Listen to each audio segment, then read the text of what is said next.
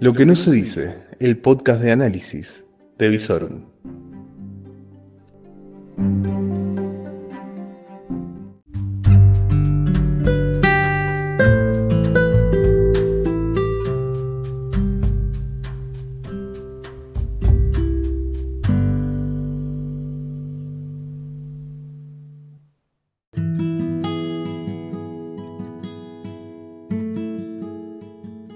Muy pero muy buenas noches, esto es Aislados, noche 25. Vieron que parece mucho más, ¿no? Algunos piensan que hace 45 días, dos meses que estamos de, cuarentena, pero no, no, no, no. Noche 25 de cuarentena, aislados. Números nacionales de esta pandemia de coronavirus que nos tiene encerrados. Eh, tenemos 95 casos nuevos, eh, 95 fallecimientos, 5 fallecimientos nuevos en el día de hoy. Lamentablemente tenemos 66 nuevos diagnósticos, siendo el total nacional 2.208 casos diagnosticados. En la provincia tenemos 3 nuevos casos, que los 3 son de Rosario, siendo un total de 203 casos a nivel provincial. Ya que estamos a nivel provincial, Vamos a destacar que en las últimas horas de la tarde y principio de la noche el gobernador Perotti dio una conferencia de prensa. Se lo notaba un poco como alterado, sacado de su equilibrio habitual de poco declarador y de palabra escueta. Se refirió específicamente a la cuestión de, de las actividades que estaban viendo de retomar su curso, como ser las nuevas habilitadas, que son gomerías, repuesteras, librerías con delivery y talleres mecánicos de mantenimiento. Bueno, se ve que le llegó al gobernador el rumor de que había empresas presionando a los empleados para que el día lunes se presentaran a trabajar y bueno, se estaban comentando cuestiones bastante delicadas, por lo cual el gobernador, bastante ofuscado en la conferencia de prensa, eh, dijo que primero que todas las empresas tienen que tener papeles en regla, es decir, tener los permisos habilitantes de circulación tramitados, tener los protocolos de seguridad también en orden y que esos protocolos de seguridad debían ser remitidos eh, a la provincia a través de un mail especial con toda la documentación que establecía la reglamentación de la semana pasada. Bueno, ¿tiene razón el gobernador en estar ofuscado? Tiene razón, tiene razón porque hay algunos algunos empresarios que estaban teniendo actitudes realmente lamentables con respecto al personal, citándolos para las 6 de la mañana, para trabajar hasta las, 10, hasta las 5 o 6 de la tarde. A ver, tenemos que entender lo siguiente. ¿Es preocupante la cuestión económica? Es alarmante, diría yo. Desde mi punto de vista es alarmante lo que va a quedar post cuarentena. Sí. Pero tenemos que también tomar la siguiente conciencia. A ver, esta es una situación excepcional donde prima el cuidado de la salud y donde la salida no va a ser por el lado de el trabajo ordinario o como veníamos trabajando hasta el 19 de marzo. Saquémonos eso de la cabeza. A ver, si quieren ponerse un chip viejo, pónganse más o menos el chip de diciembre de 2001 con un montón de cosas diferentes, ¿sí? Pero pónganse en esa situación. Estamos ante una cuestión excepcional de un parate económico fenomenal del cual va a haber que salir con mucha creatividad, ¿sí? Donde lo que tiene que pensar, a ver, el pequeño y mediano empresario es, primero, ¿sí? Primero, la propia subsistencia de él y su familia. Por lo cual, acá sale el contador a hablar lo primero que tiene que hacer es de la plata que tiene, separe para sobrevivir tres meses, por lo menos, porque la realidad es que no sabemos ni cuánto dura, que ya voy a dar un detalle de una entrevista que dio el presidente hoy. No sabemos cuánto va a durar esto, así que por las dudas, subsistencia de tres meses del dueño de la empresa y su familia. Primera prioridad. Segunda prioridad, sueldos. ¿Sí? Pague hasta donde pueda pagar sueldos, pague. Después cada uno, según la situación patrimonial, según la evaluación que hace de cómo va a ser su actividad cuando retome, verá y evaluará si toma o no créditos. Yo creo que no todas las empresas están en condiciones de, pedir los créditos que están ofreciendo. A mí que me disculpe el gobierno. Yo creo que hay muchas empresas en donde la real alternativa de subsistencia, por lo menos del dueño de la empresa, es cerrar la empresa para dejar de generar pasivos que no va a poder afrontar. Para nada. O sea, en realidad sacar un crédito sería sumar un nuevo pasivo que no va a ayudar, sino que va a agravar la crisis de esa pequeña y mediana empresa. Hay muchas empresas que van a cerrar. ¿Sí? Si la, si la situación de su empresa ya era delicada antes de la cuarentena, y bueno, a ver, muchas veces es mejor sincerar las cuestiones, sobre todo con los empleados, ayudarlos y, sostener el sueldo todo lo que se pueda, pero tampoco es cuestión de tomar compromisos que no se van a poder afrontar. Porque cuando se levante la cuarentena, no se levanta la economía. Va a ser todo un proceso. Este era un tren que venía andando a, supongamos, 120 km por hora. Se paró, se paró. Y hacer andar de vuelta el tren y llevarlo de vuelta a 120 en donde no todos estaban bien, sino que hay que llevarlo a 150, 180, diferencial del cual el gobierno tiene que activar políticas para que pueda realizarse, va a costar muchísimo. Por lo cual, hay muchas pymes que están más en condiciones de decir cierro y espero, subsisto con mi familia, resguardo algo de capital, indemnizo empleados, aunque, a ver, vamos a decir la realidad de la economía.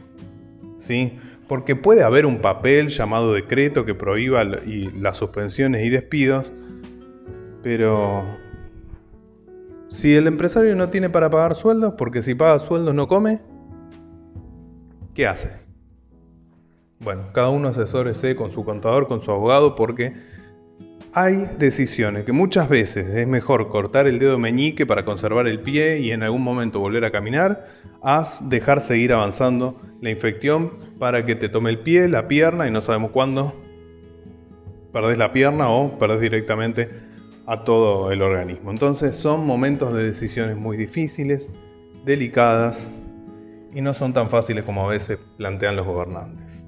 Cuestión, si, van, si están dentro de las excepciones, ya sean las nuevas o las viejas, tengan en cuenta que tienen que preparar los protocolos de seguridad que estableció el Ministerio de, Trabajo y Seguridad Social Provincial y deben remitirlos a la provincia a través del mail especial que establecieron protocolo eh, covid.santafe.gov.ar si no me equivoco, si no lo pueden chequear en el Twitter de la provincia o en la página de la provincia también.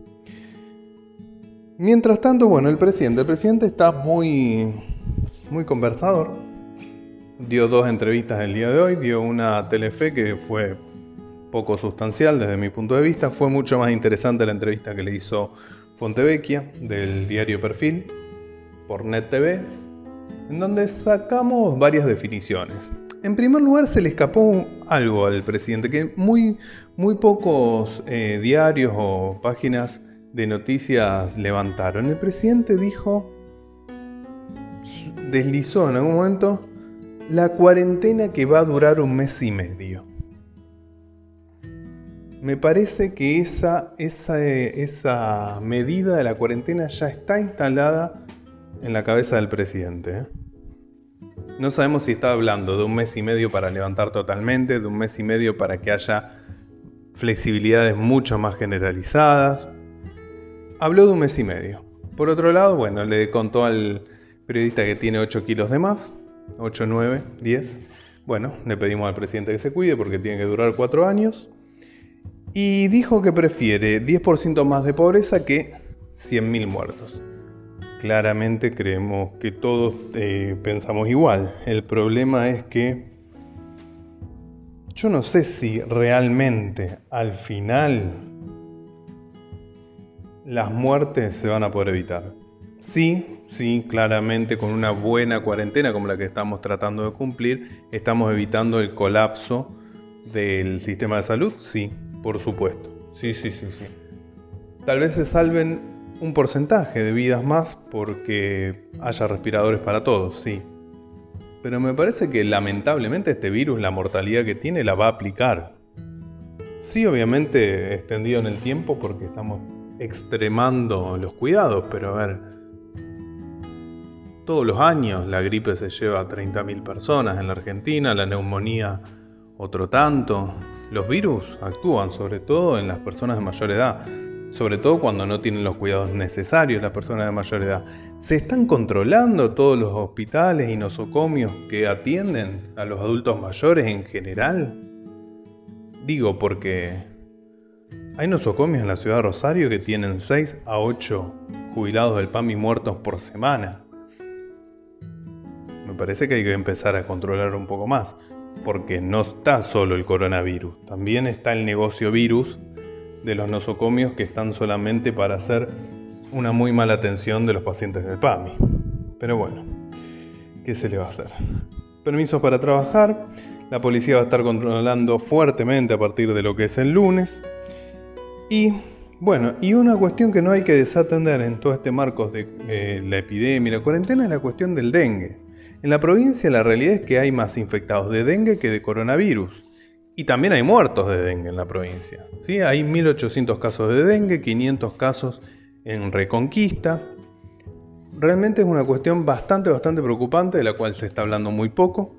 Gracias a Dios ahora baja la temperatura, por lo cual el vector va a morir, pero es una cuestión a atender porque claramente eh, no, no se hizo este año la campaña que se tenía que hacer para prevenir el dengue, para su atención correcta, es una materia pendiente, es algo que va a quedar totalmente tapado por la cuestión del coronavirus, pero a lo cual nosotros nos gusta meter el dedo en la llaga en esa cuestión.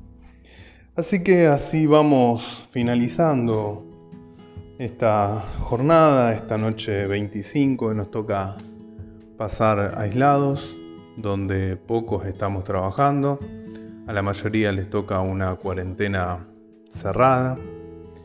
Es importante que nos cuidemos, que cuidemos que nuestros adultos mayores estén contenidos, que estén comunicados, que no salgan, ¿sí? tratemos de ayudarlos para que no salgan, que salga algún otro miembro de la familia, salir poco, yo sé que cuesta y cuesta mucho.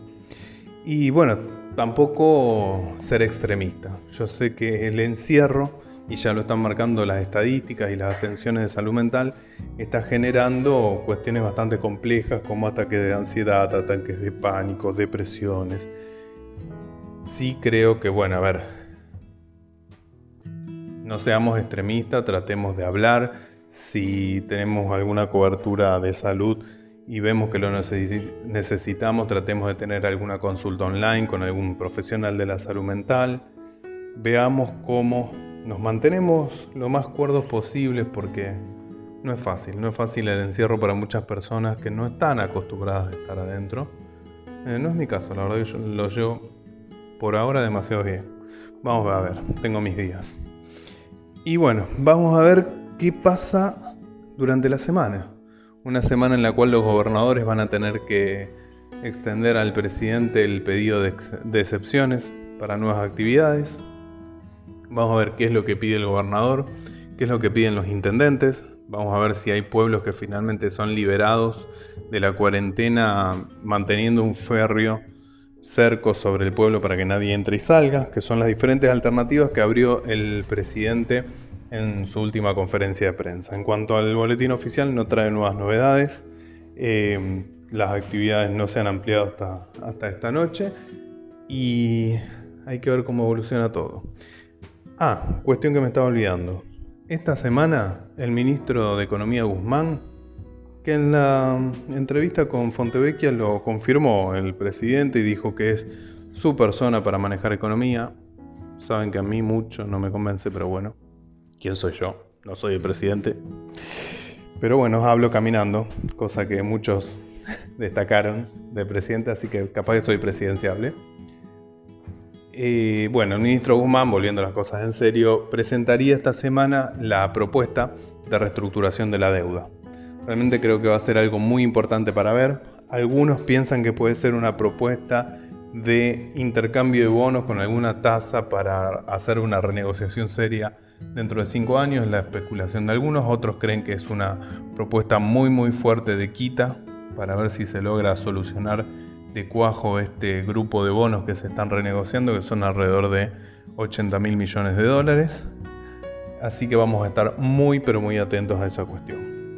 Por lo pronto en los mercados asiáticos estaban abriendo con resultados mixtos, pero el petróleo, por ejemplo, estaba recuperando algo de posiciones, está tratando de reposicionarse dentro de los 30 dólares en el marco de alguna suerte de acuerdo entre Arabia Saudita y Rusia con la cuestión del petróleo, aunque México no estaba muy de acuerdo.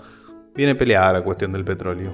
Por ahora eso estaría significando el cierre de todas las operaciones de IPF en Vaca Muerta.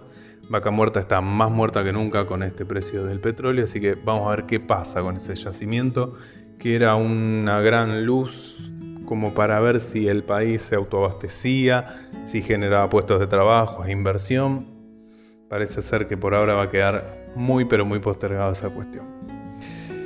Seguimos así, en cuarentenados, encerrados, aislados, pero informados y comunicados entre nosotros. Hasta mañana.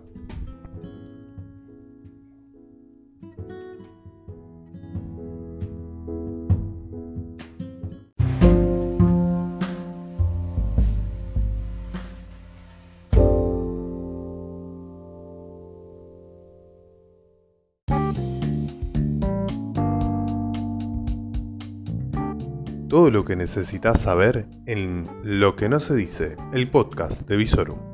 Y podés seguirnos en todas nuestras redes, www.visorum.online, en YouTube como Visorum, en Instagram y en Twitter como Visorum OK. Todo el día informado a través de nuestras redes. Lo que no se dice,